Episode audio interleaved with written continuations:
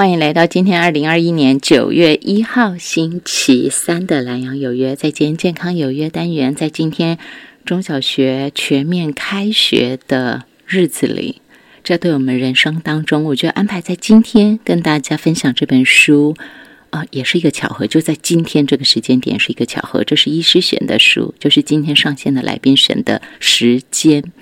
那我觉得就是这样吧，我们大家一起开始上一门课，这一门课有二十五堂，至少有二十五堂，它汇集成一本书，这样安排是为你好。说真的，因为字大，行距间距也大，所以看起来书并不厚。可是为什么我说是一门课要用二十五堂课，至少二十五堂课来深刻的阅读跟理解，还有思考呢？我相信在今天节目当中，我们听到医师的分享之后，您心里一定会认同我所说的，您甚至会告诉我说：“静怡，你傻啦！二十五堂课，那每一堂课都不是一个小时可以做完的。”它不是读完就过了，它必须要落实在你的生活当中，或者你必须要做好准备。这每一堂课绝对延伸出去的，你要做的准备跟面对都不是一个小时，所以我想至少就用一个学期这样的时间来面对它吧。这本书这样安排是为你好。副标题：照顾父母的二十五个盲点。这本书是宝瓶文化在今年八月二十号出版的书，作者是高雄长庚神经内科系主治医师、前智能与老化中心主任陈乃金医师，一个非常漂亮，然后很年轻，可是他做的事情又非常多，对现在的台湾有非常重要的事。好，我们先把医师请上线来。医师午安，您好。大家午安。医师啊，你怎么可以这样？我直接，我直接就，这也不叫暴雷了哈，就是大家在电视上头，可能在公共电视《熟年台湾》节目当中曾经看过他，他是主持人，你就觉得说，哎，这个医师好漂亮，然后，呃，跟大家分享专业知识的时候，又是那么的佛心，那么的温柔，那么的不止体贴病人的心，也理解患者的家属的苦。就是这样一个很佛心的医师，又那么漂亮。可是我不知道收音机旁听众朋友知不知道，她可是五个孩子的妈哦，医师啊。对，所以我今天超开心的。你怎么可以这样？都都去上学。啊，都去上学。哦，都上学。哎，前一段时间又是就是 COVID nineteen 三级警戒，然后接下来是暑假，你工作那么多。怎么有办法？怎么有办法照顾这么多孩子吗？对对对，然后因为你工作本身量就很大，就很辛苦，做的事就很多，然后又写书。因为在 COVID nineteen 的三级警戒的时候，应该是最后校对，是不是？差不多吧？差不多，差不多。所以这样子家里还五个，怎么办？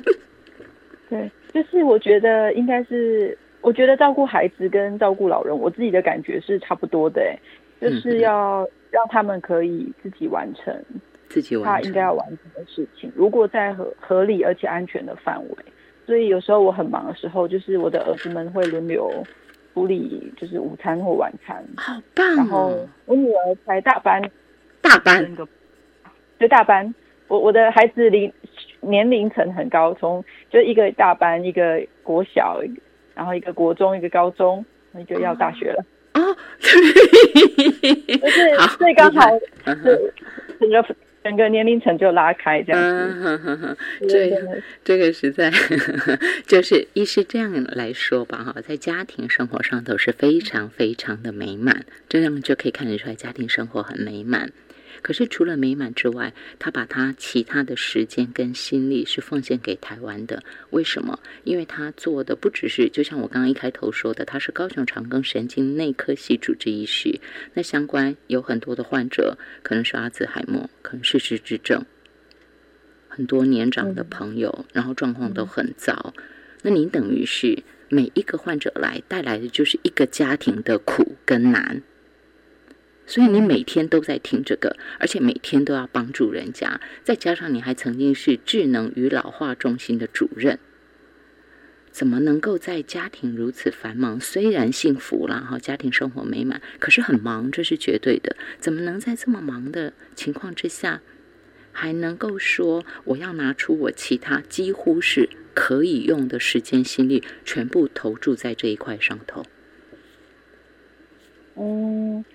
这件事情嘛，我我觉得应该这样说，就是当我觉得它是累积的，累积是其实对是累积，就是生命的很多，就是比如说像是照顾病人哈，嗯哼，就是我我觉得应该算是特异功能吗？就是我看到每个病人啊，我都就是看到这个名字，我就可以想到他，比如说这五年来发生的事情，嗯然后所以他进来的时候，我就会说，哎，最近上次来怎么样状况？然后最近好吗？然后他提出说，哎，我觉得我最近。好像排便不是很顺，我就说，嗯，我们两年前好像也有过这样的状况，我们那时候是怎么解决？啊，你最近发生什么事？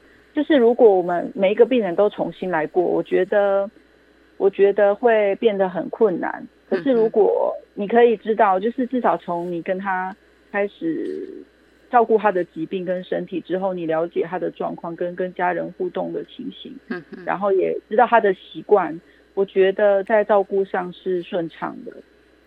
这一些的累积，就像您刚刚说，一切都是累积，累积到一个量能。您觉得说，我应该要用文字，我必须要书写，我要跟更多的人交流。因为，嗯，您出版了《因为爱所以看见》吗？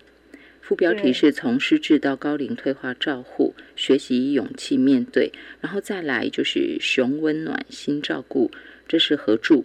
副标题：高雄第一线失智照顾者吴藏思经验分享。然后接下来，您有宝瓶文化这本书，这样安排是为你好，照顾父母的二十五个盲点。这个都是，这个也是累积哦。大家知道，呃，我我觉得这个艰难。为什么我在我没有直奔核心就去讲这本书？就是我希望让大家更意识到，说医师他的用心用力之深。一个很忙碌看诊的人，他要体贴病患，体贴病患的家属。给出最好的建议，或者是处方，然后再来呢？回到家里，这合理的是他的家庭时间。但是在家庭时间虽然幸福，可是也忙碌也累。结果他再抽时间，已经写到第三本书。就可以知道说他用心用力之深，也希望所有收音机旁听朋友，假设有听到，现在有听到的时候，您一定要转告收身边所有，不管是年长的朋友或年轻的朋友，都有必要看这一本书，因为任何人家里都有长辈，甚至于自己可能也已经中年了，你也必须要读这本书，才能够预先做好准备。我觉得这是陈乃金医师送给台湾社会。的大礼物，所以请大家一定要来看这本书，一定要珍惜这本书，甚至于是买起来送人，我都觉得很值得。照顾父母的二十五个盲点，一是我直接就请您从刚刚前头一开始说的，我们说很多，您说照顾长辈就要像照顾孩子一样，这一句话很温暖，很温柔，但是它却容易有一个问题出现，就是。这样安排是为你好。把他们幼稚化。对，就像是你书里头，你书里头有讲到有一个患者，一个伯伯，他就是因为中风以后上厕所，他走路又慢，上厕所就会憋不住，憋不住就会尿出来。那尿出来以后，碰到一个状况，就家属当然直接，现在纸尿裤又容易买啊，也有穿的，也有包的，一定马上就叫长辈穿嘛。对。那长辈也想说啊，我得给洗洗，安尼。连滴嘛别塞，总是这样尿裤子让人家洗，让人家整理也不行，一定会乖乖配合嘛。嗯。但是配合之后，他的心情却非常的不好。可是孩子不知道他心情不好，你可以给他说说吗？就是这个您刚刚说的，我把他当小孩疼爱照顾，其实您指的是同理，可是我们却做出来的是，我把他当 baby 照顾，我剥夺他所有他的感受，他的选择。嗯，我觉得应该这样说，我们在照顾别人这件事情啊，就是我我我我我自己，我我用孩孩子举例哦，然后让大家来思考一下长辈。就是如果孩子我都一直帮他穿鞋子，然后吃饭一直喂他吃饭，也许他本来五岁还或者是四岁，他就可以自己完成的事情，他会变成到小学被国小老师教他才能完成。当然，最终他还是可以完成，可是他的成熟的速度会变得缓慢。对，所以你爱他、呵护他、帮助他的时候，其实在某种程度上是一种剥夺。嗯哼，那长辈也是一样的道理，就是我觉得如厕这件事情，嗯，尤其是过了一个年纪之后，我觉得。他会在各种状况之下引起他的的失禁，比如说一次的泌尿道感染，比如说一次的呃安眠药过量，也许是下一次的呃可能住院的其他的感染，因为卧床太久了，或者是因为骨头受伤骨折，或者是因为腰椎受伤，所以这些状况之下很有可能会被插上尿管。插上尿管之后呢，我们会想象的是尿管移除之后尿尿这么自然的事情，不是理论理论上就可以尿吗？可是我们回过头来想，我讲另外一个更简单的比喻，就卧床走的时候，你一下床的时候，你就发现你走路怎么脚没什么力，要扔卡体，哎对，要软脚的。所以膀胱也一样，膀胱也是一群肌肉一起努力工作才尿出来的，还要先下面的膀胱的括约肌要放松，然后你整个膀胱要一起收缩，所以这个。协调的机转，如果你一直插着一根尿管，有水就放出来。你可以想象得到这些地方已经修工很久了。哦，天哪！嗯哼哼，你了解我的意思吗？当他修工一段时间的时候，然后你在那一瞬间你拔掉之后，你就期待它可以尿得好，尿的不可能，是困难的。所以，所以你要去那我我也很多病人就说，那就包上纸尿布。但我发现包上纸尿布一开始的困难点只有在最开始，就是。长辈会觉得痛苦，可是久了之后，会家属就会跟我说：“这个这个好像他会一直不停的尿，我也不知道他要什么时候要尿，就是这种感觉，因为他已经习惯，就是每次就尿几滴尿几，所以所以他这种这种东西就是一个是习以为久的习惯，所以我就说，那为何我们不试试看，在白天的时候每三十分钟去厕所一次，每三十分钟，就是我们不要不要。求快，然后也不求完美，但三十走到厕所，我们把它当成是双脚的运动，然后去尿尿就当成是膀胱括约肌的运动。是是是，就是我们分成很多个阶层去想它，我们不要觉得说我去尿尿很多次很不好意思，没有，我们没有这样讲，我们是把从任何一个地方移动到厕所的这个路程当成是一个运动，然后我们在坐上马桶然后起来的这个过程中，如也许男性的长辈，我觉得男性长辈。其实不用害羞哎，我觉得坐着尿尿也没有什么不行的，因为很多人站着尿的时候，因为自律神经的退化，他就很容易有那个低姿势性低血解尿后的低血压，就晕晕倒了。所以就坐着尿也没关系。其实我都觉得，只要还能够自己到厕所去尿尿，都是一个呃非常的有尊严的一个部分。对对对，有尊严。所以，对对，在三十分钟之后再来就可以拉长到一小时，再就可以一个半小时。所以其实我觉得这个东西是可以训练的。那很多人是忘记了，身体忘记了，不一定是脑袋忘记，是身体忘记了。但我们可以找回这个记忆力，就像我们中年人，我不知道主持人有没有听过一个在运动界很有名的术语，叫做臀大肌失忆症。哦，对，那屁股都忘记要怎么运动，对，因为我们屁股没，对，就是一样，所以臀大肌也可以，所以膀胱也可以失忆啊。可是它不是一个病，它就是忘记了，是，对，它可以训练。哎，可是哈，说真的，这个训练的过程，我本来一直挣扎，说我不要要不要说出自己的例子，因为我一直在节目中其实没有讲。虽然这这几个月非常忙碌，但是我只是想要凸显出来，生命中所有的一切都是猝猝猝不及防。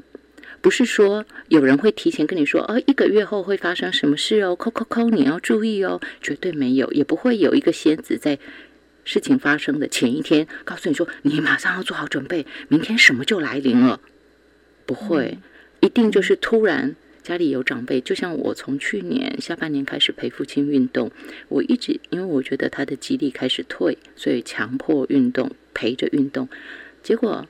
一路下来，我觉得开始肌力有恢复一些，比较安全。结果哪里知道，就在有一天晚上，就四月初的时候洗澡，他滑倒，都已经洗完了，结果他自己不慎滑倒。这个也是，我想也是我们做家属的不够仔细，一直以为还没有问题。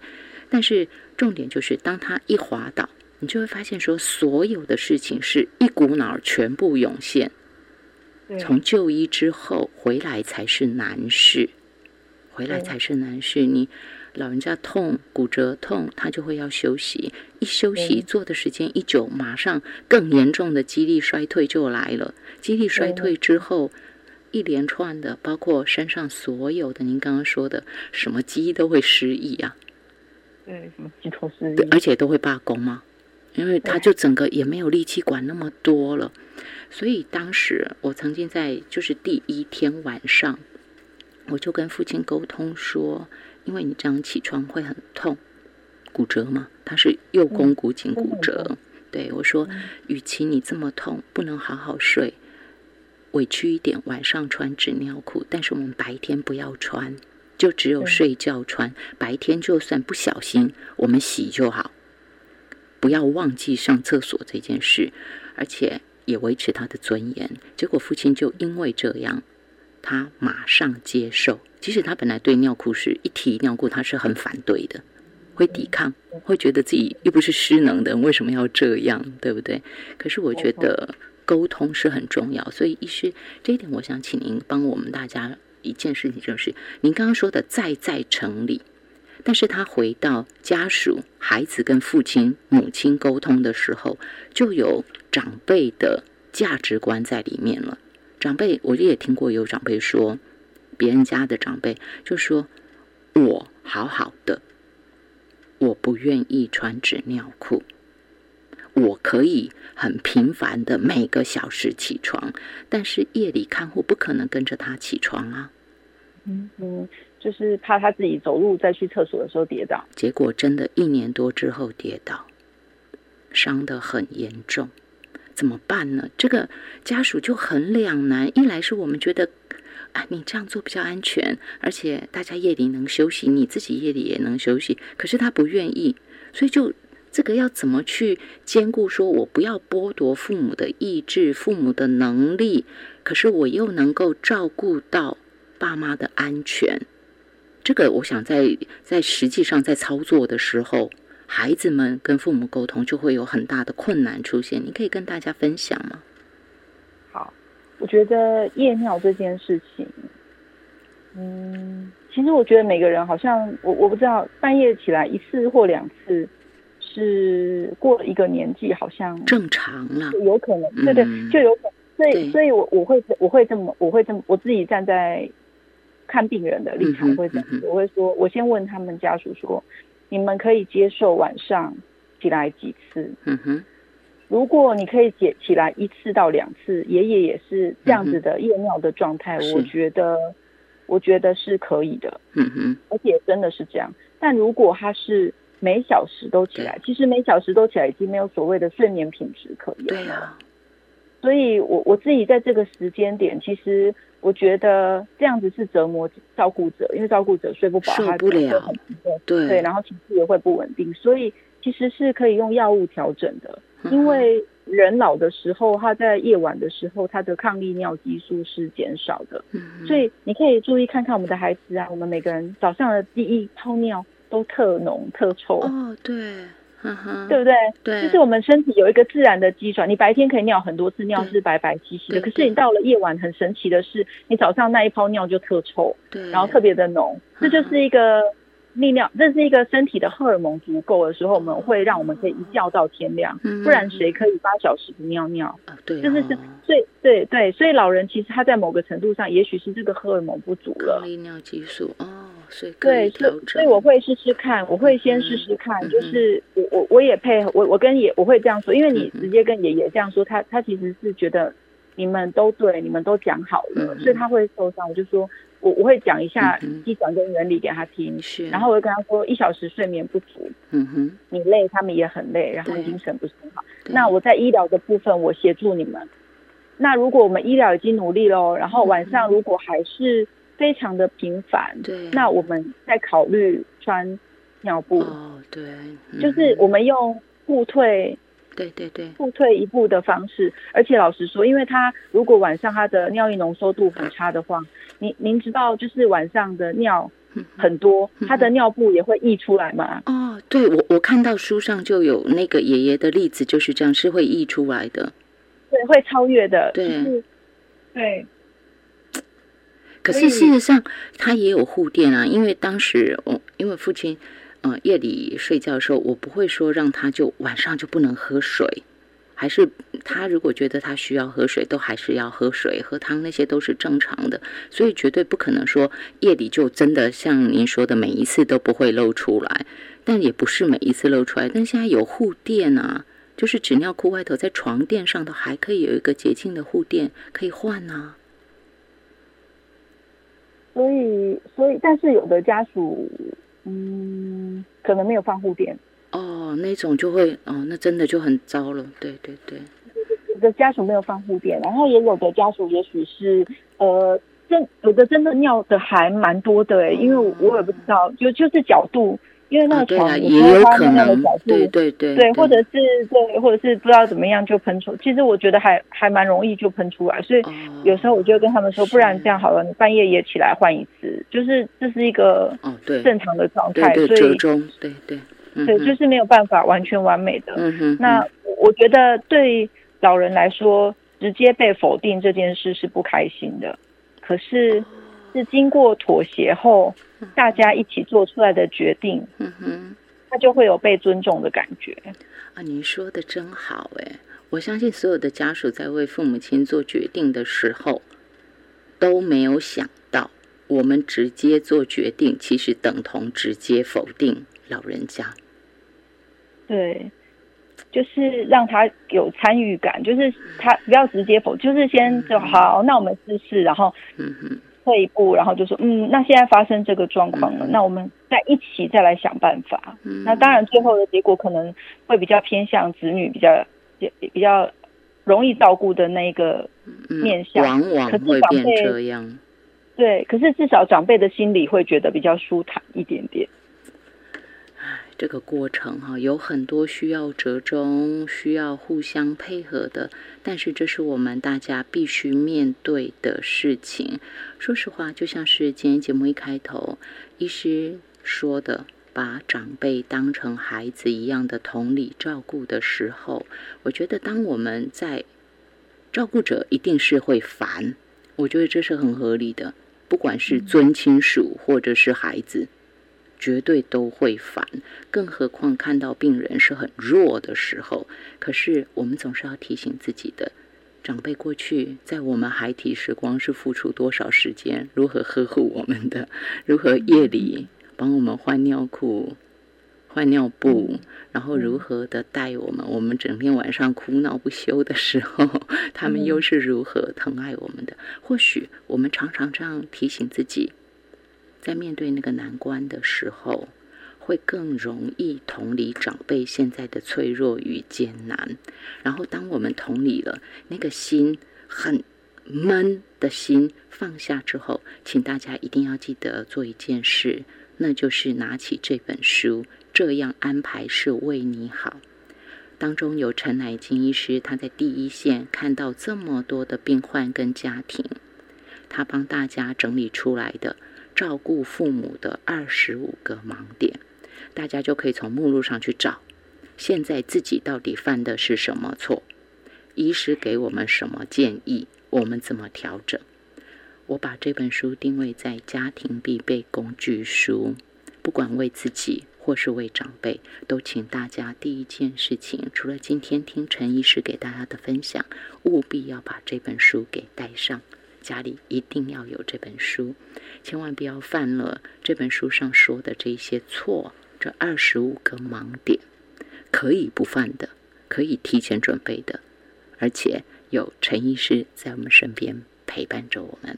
今天线上给大家请到高雄长庚神经内科系主治医师、前智能与老化中心主任陈乃金医师，一个很年轻、很漂亮，而且有五个孩子的陈乃金医师，给大家导读宝瓶文化八月二十号出版的新书。这样安排是为你好。我们休息一下。欢迎回到《南阳有约》。在今天健康有约单元，请大家务必要正视这本书。这也是为什么我一开头好像在刺探陈乃金医师的 呃隐私，还要把人家家庭有几个孩子说出来，硬要说出来。其实我只是想要凸显出来，医师用了那么大的心力在写书，在每天很累的时候还要写书，他绝对是在自己最累的时候写的，因为白天要看诊。晚上要陪孩子，而且在上班前一定还有一段时间是属于家庭的，也是孩子的。然后晚上一定是陪完孩子之后才有时间写书，持续这样做。我相信那是因为他知道他在做的这件事情很重要，对很多没有办法到他的门诊被他照顾的这些家庭的患者或家属来说是很重要的，所以他这样做。也希望所有的朋友们能够感受到陈乃金医师他的用心。那这本书我拿到的第一件事情就是立刻翻阅，然后立刻看有没有我犯的错。我希望收音机旁听众朋友千万不要等到真的家里有长辈要照顾，或者自己需要照顾自己的时候才来看这本书。虽然那也还来得及，但是慢了些。你可能要多受一些苦，多走一些冤枉路，所以就请大家从今天开始把这本书给准备好。这是宝瓶文化在今年八月二十号出版，这样安排是为你好。副标题：照顾父母的二十五个盲点。作者是高雄长庚神经内科系主治医师、前智能与老化中心主任陈乃金医师。医师，你还要教学，对不对？嗯，对。我刚刚漏了，他还有一个忙碌不止门诊，还要教学。好，回来大家一定要珍视这本书的用心哈。医师在这本书当中，您提了二十五个盲点，代表说您觉得这二十五个都很重要，而且是大家可能常犯或者是很不容易调整的。我可以请您除了刚刚讲到的上厕所这个关乎人的尊严，不管男性跟女性吧。尊严的这件事情哈，您先给大家说了，再来您可以给大家挑一个盲点，就是患者本身很难，家属就算听了建议以后也不容易做到的，您可以挑一个出来跟我们分享吗？其实我觉得，呃，人人的人最重要的不外乎食衣住行，对不对？嗯哼哼。然后。至于照顾长辈，我觉得我自己也很艰难。然后长辈被送去安养中心之后，很艰难的部分叫做睡觉。哦，就是你会注意到很多的长辈被放了很多的安眠药。哦，放了安眠药，其实晚上睡觉的尿尿的问题也被解决了。啊，因为他睡到我们怎样了？啊，对对对对对。对这所有的问题，其实我觉得有一个很大的点叫做安眠药。可是要了解一件事情，就是吃了安眠药之后，他可能隔天会头晕，可能会脚没力气，而且甚至于可能吃了安眠药还不睡啊。然后对，吃安眠药还不睡，然后隔天白天一直睡，糟糕。对，所以其实我觉得安眠药这件事，我觉得是我我自己觉得一个非常困难的议题，就是。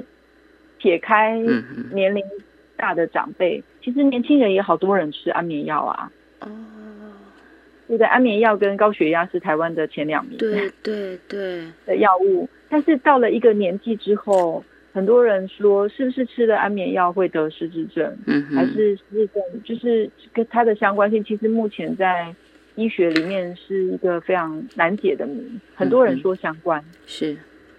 但是究竟会相关到什么样的程度？其实我们都觉得是困难的，因为对于阿兹海默症、失智症来说，睡眠的这个快速动眼期是可以缓解跟减少得到失智症的几率。所以要怎么睡，要睡到怎么样的程度，然后在被照顾的过程中，呃，安眠药要怎么样去使用，或者是不使用，我觉得是一个非常困难的议题。那假如我们都不使用安眠药？我我的前一个步骤，我都问家属说：“你有没有把握白天尽量不让他睡觉？”嗯，我我我就是都尽量这样做。可是会碰到一个状况，就是因为我们尤其是当时又三级警戒，我们就是尽量又担心说有感染的问题，所以就照顾者哈，就是我们年轻人，就是减少自己不必要的与外界接触的任何机会，然后就是全心陪父母。父亲嘛，哈，可是会碰到一个状况，就是白天因为尤其是受伤这种，或者是可能生病，突突然的那种发炎生病之后，我相信也会，就是他很容易累，很容易痛，他就会希望，就算不能躺，你要让我坐一张很舒服的椅子，可以斜躺，不是整个躺下来，但是可以往后靠。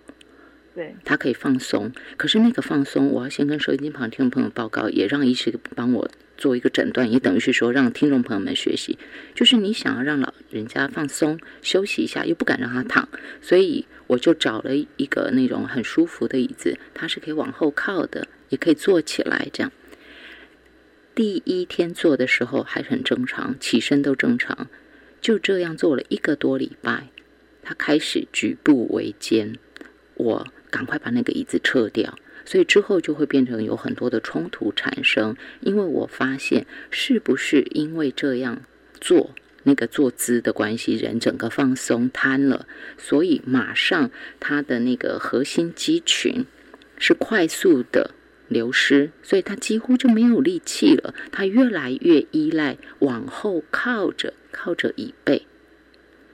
那你这个时候，当长辈他又觉得说我不靠我就很累啊，你不让我躺也不让我靠，你又不让我睡，你要怎样？我我是这样猜想，我曾经有过的痛苦，也希望请医师可以帮助收音机旁的听众朋友。我相信有照顾长辈朋友的经验的，都会面对这个问题：如何让他白天不睡？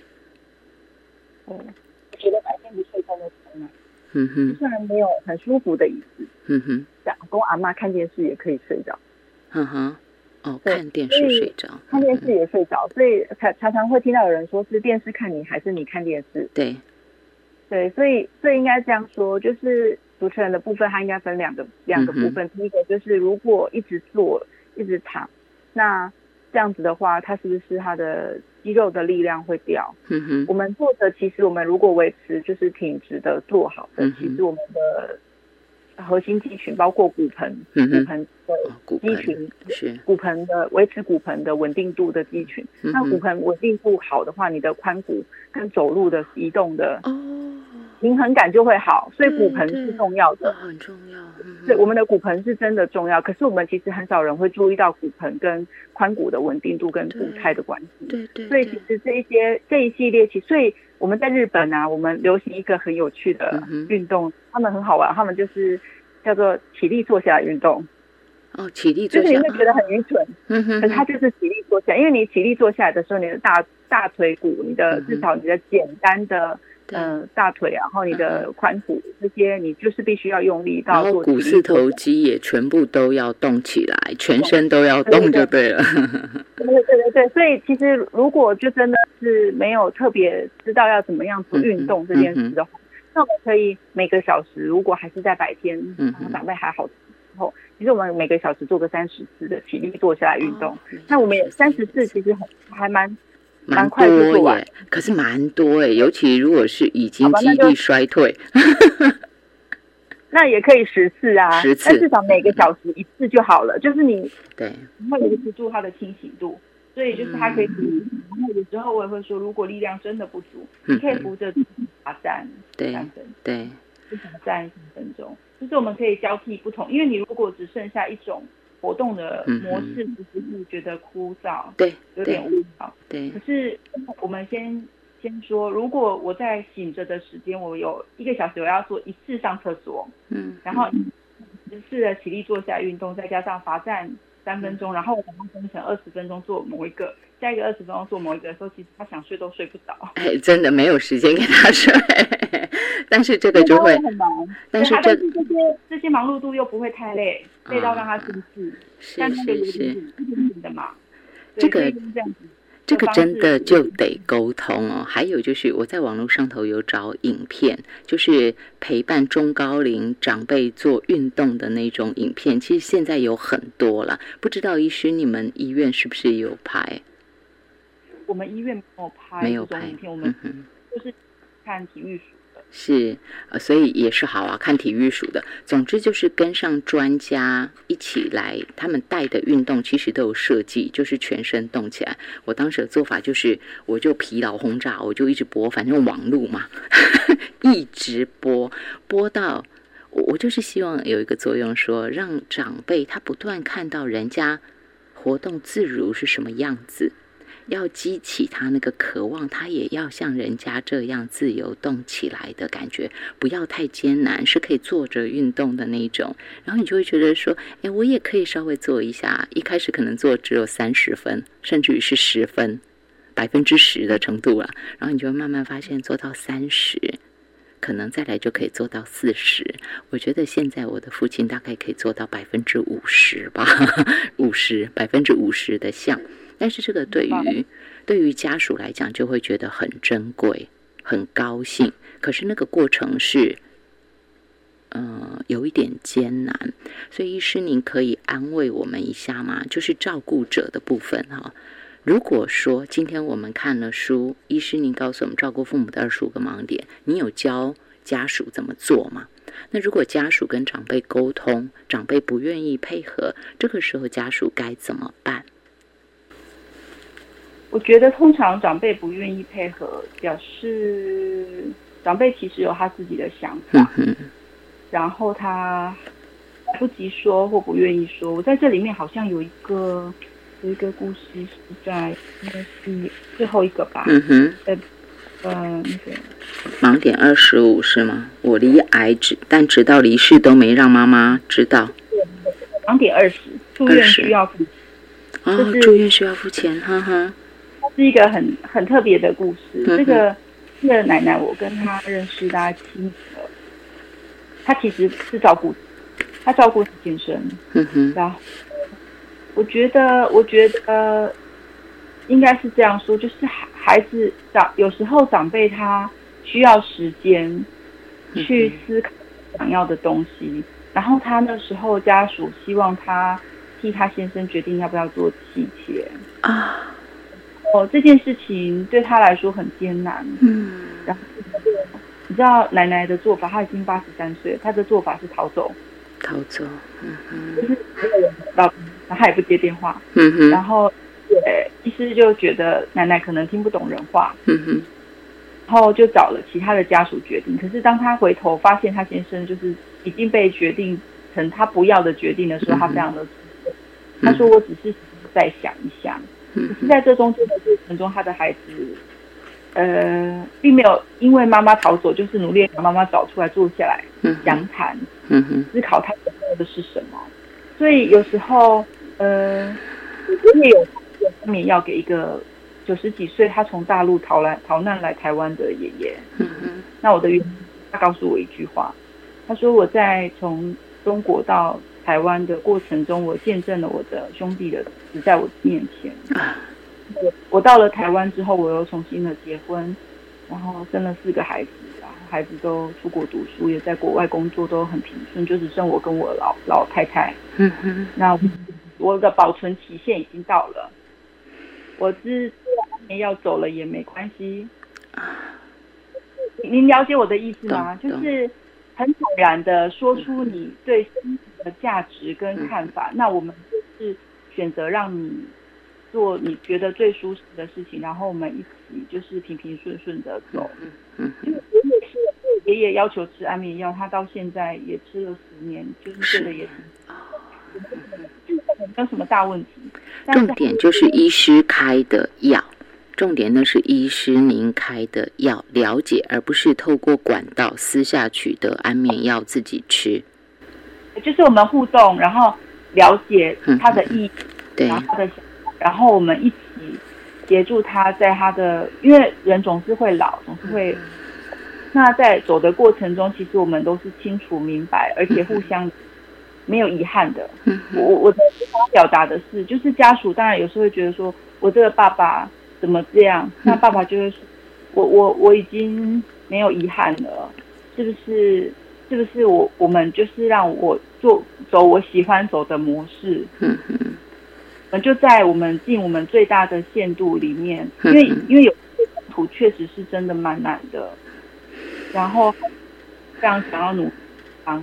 那父母亲也有他自己的想法，那这时候是至少我们孩子吧就不要吵架。嗯哼，句话就是把我们的爱，然后我们的期待，然后我们可以。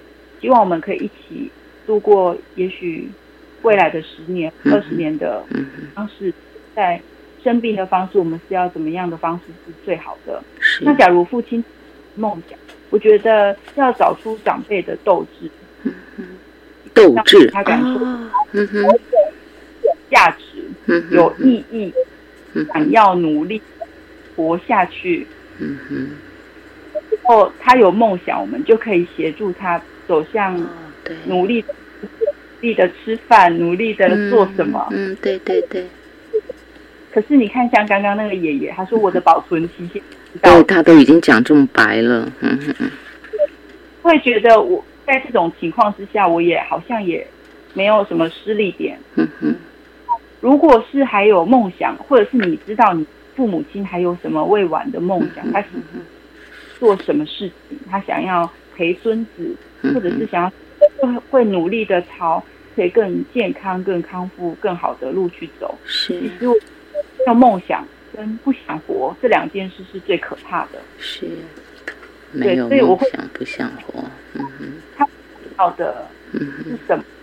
还有没有什么让他们还对于这个世界是努力想要活下去的那个那个中？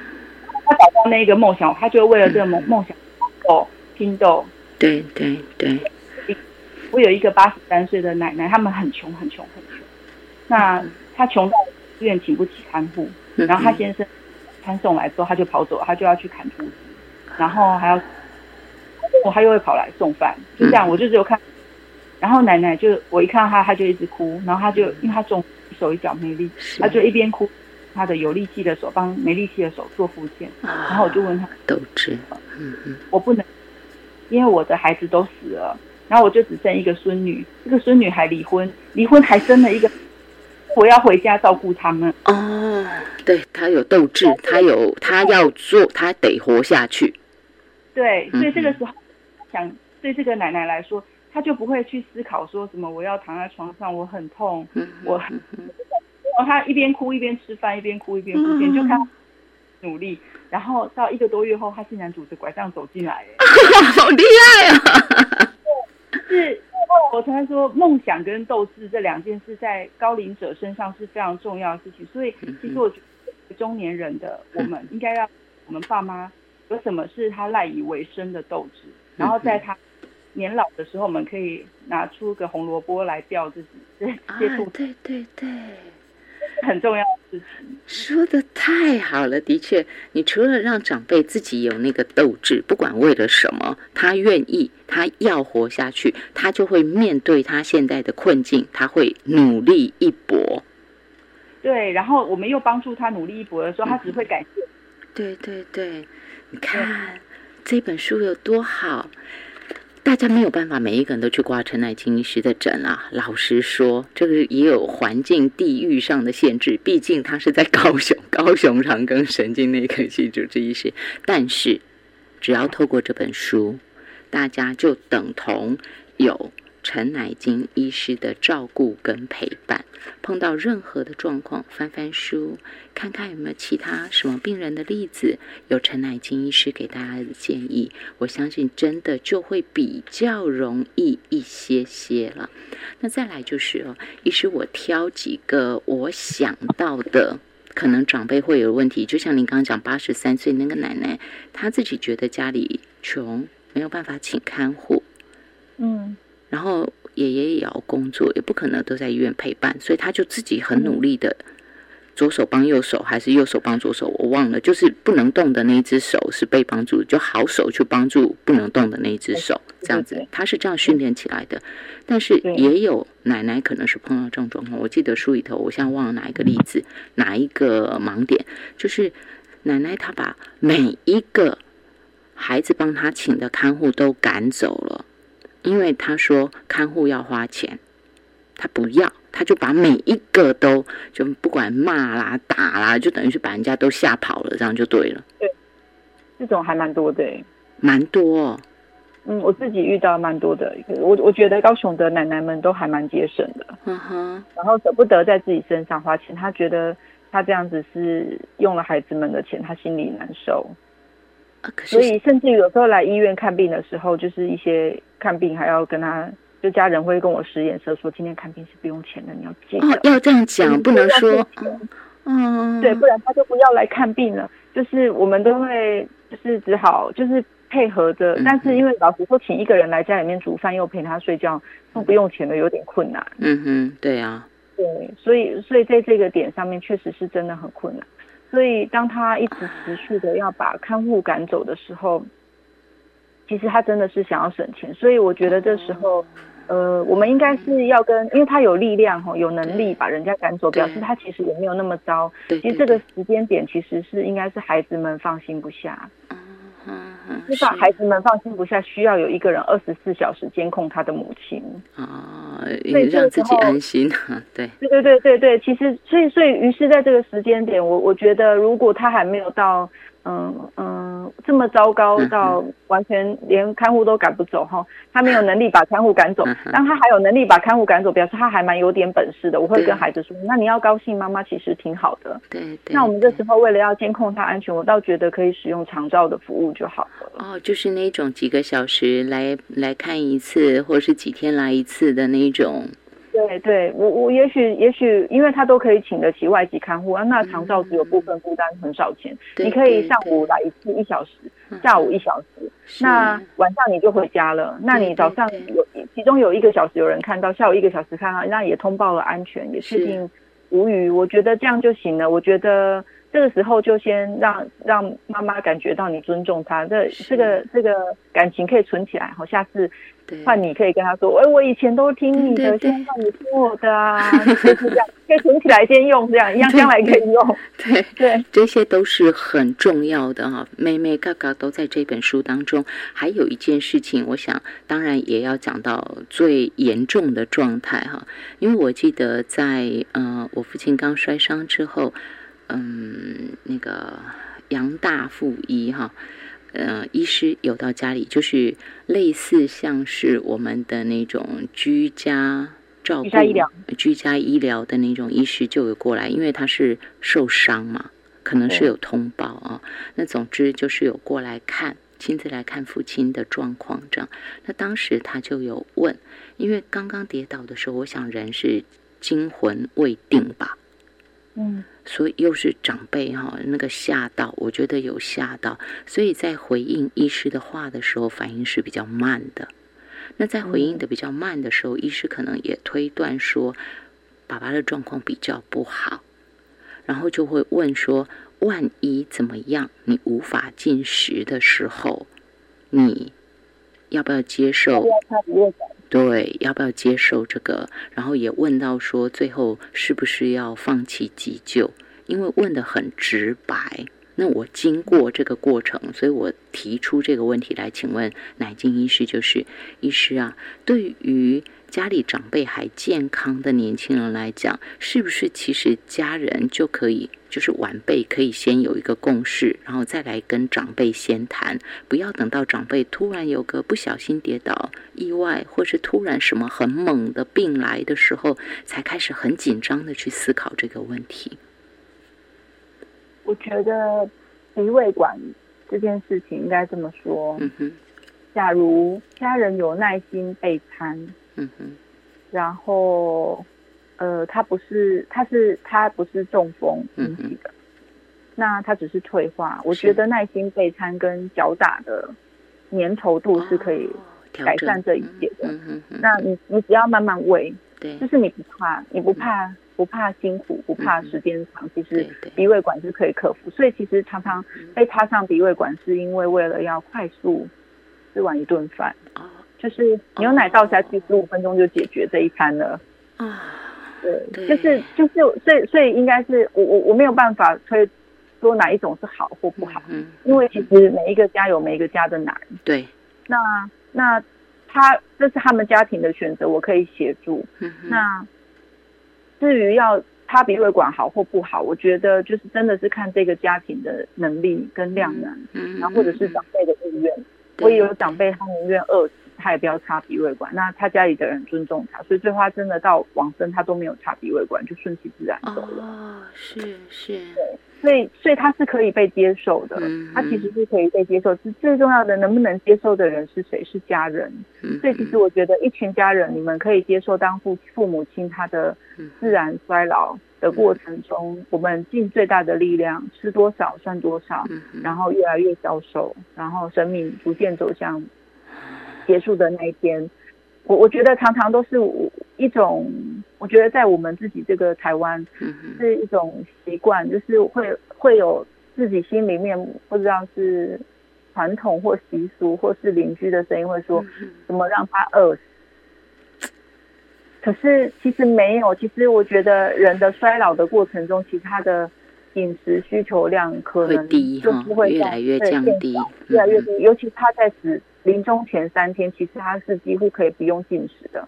那我们不是神，我我们也不知道他哪一天会走，对不对？对对。那也许他自己知道他已经快要走了。对对。然后他他正在做肠胃清空的动作，然后我们又硬灌，其实他是不舒服的。对对。然后而且就算我们插上鼻胃管三天后他还是走了，其实留下来的对这个人世间的感受是被插着鼻胃管，然后我不想我肚子很胀，然后很嗯。对，对，就那种感觉。所以其实我觉得，如果一家人觉得，也许八十岁以上，哈，正在退化的过程中，我们就接受它。那如果如果没没办法的话，没办法接受，就插鼻胃管也没也没关系。但是要看，因为其实插了，老实说，真的蛮不舒服。因为现在 COVID nineteen 大家都要 PCR，你知道那个鼻炎插一根那个棉枝，大家就快死了。你可以想象到那根 那个吸管是从鼻孔里面挖到。穿到胃里面就是更不舒服，好可怕。您您了解我在说什么，对不对？可以对，所以所以其实其实我我们每个人，当我们被 PCR 过之后，我们就更能理解插鼻胃管的痛苦。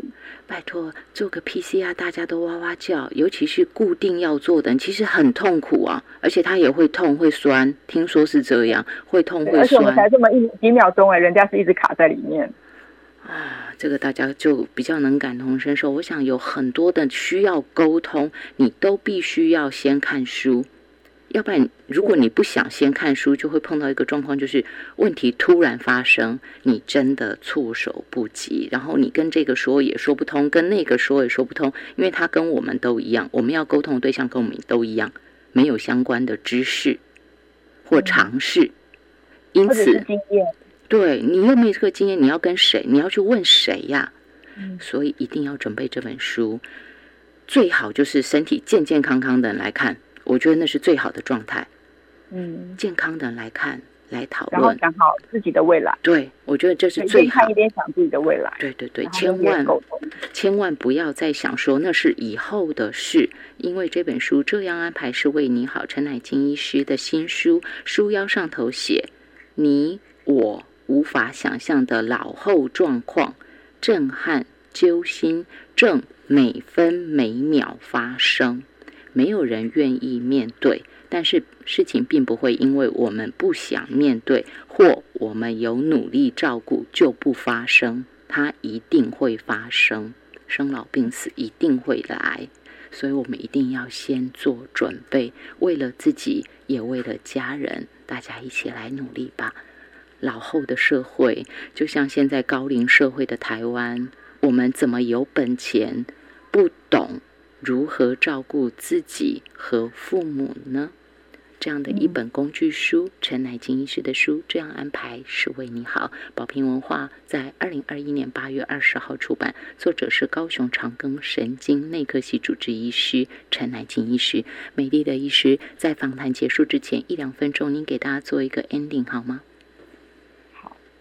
那我相信大家都有一天都会老化。那在老化的过程中，我觉得我们都要做好所有的准备，包括帮我们自己的激励做准备，包括帮我们跟家人之间的关系做准备，包括我我觉得比较少的是大家不会主动去跟子女去谈，所以我们跟子女沟通。那我们跟我们的父母沟通，我们跟父母沟通是为了了解他们；跟你子女沟通是为了我们自己的未来。嗯，包括我喜欢的是什么，然后我喜欢吃什么。如果我生病的时候，呃，我希望我比较喜欢吃木瓜，嗯，然后我生病的时候，我喜欢用什么沐浴乳啊？对，我喜欢用什么样的水温洗澡？对对。然后我什么事情不要被被人家知道？不是只有鼻胃管，我们的日常生活的每一件事情其实都是重要的。对。所以其实每一个细细小小看似不重要的事情，然后也许你觉得子女理所当然知道，可是他可能不知道说你从来不吃水梨，只吃苹果。但他就一直觉得水梨是个好水果，就在你生病的时候就一直喂你吃水梨，意思！类似像这样，对对对，就是类似。我真的有一个病人只吃苹果不吃水梨的，真的是这样子。他觉得那个很寒，所以我那个病人他瘦到三十四公斤，所以。对对对，所以其实我觉得这些事情，其实我觉得都是非常重要的事情。那那甚至于，我觉得我我我我最近发生一个例子，我用这个做 ending。嗯哼，有一个长辈，他其实从年轻开始，他就会挖大便。因为他有便困难，就有一天他女儿就窥视妈妈，发现妈妈在挖大便的时候，他就说：“妈妈，你是不是失智症？乱挖一通。”他就不准他挖。那不准他挖之后，他妈妈变成一个嗯有点焦虑、神经质的奶奶，他就把房间关得暗暗的，然后一直在厕所跟房间里面来回的奔走。那他女儿搞不清楚发生什么事，我从头听到尾之后，我就跟他女儿说。我觉得你妈妈是一坨屎在肛门，她不敢挖，因为听你的话，可是她又大不出来，她非常的痛苦，她被那一坨屎困住了。你可以放过她吗？就是类似像这样，所以我们包括我们的便秘的习惯，我们的排便习惯，都要跟孩子说清楚，因为这些都是未来我们被照顾的时候，孩子的困难点也是我们的困难点。所以，呃，关于老后，关于。怎么样安排是为谁好？其实我觉得这里面最重要、核心的价值是我们要把我们自己的喜好、我们的生活习惯，让跟我们最亲近的人都知道，这样子他就不会用他的方式来安排我们。那我们也不会用我们的方式去安排我们的父母，因为我们都知道。嗯，这本书就是陈乃金医师送给全台湾所有的朋友。其实不止台湾，我我觉得只要是懂。中文的，甚至于他是在住在亚洲其他国家的朋友，都我都很希望他们有机会能看到这本书。甚至于是，如果我们有朋友在其他国家，真的可以把这本书寄给他们，送给他们，他们觉得会很感谢的。这样安排是为你好，照顾父母的二十五个盲点。今天谢谢陈乃金医师给大家的分享跟叮咛，谢谢您，谢谢。